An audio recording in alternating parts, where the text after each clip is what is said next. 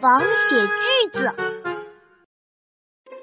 同学们，今天我们来试一试仿写句子，看哪位小朋友写的最好。哎呀，我要！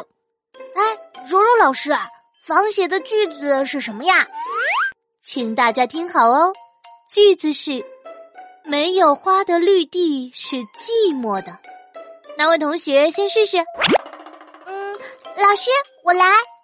没有人的陪伴是孤独的。嗯，小桃子的形容很贴切。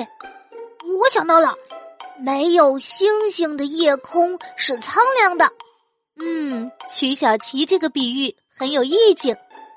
柔柔老师，没有太阳的蓝天是空荡荡的。这个也不错。还有没有？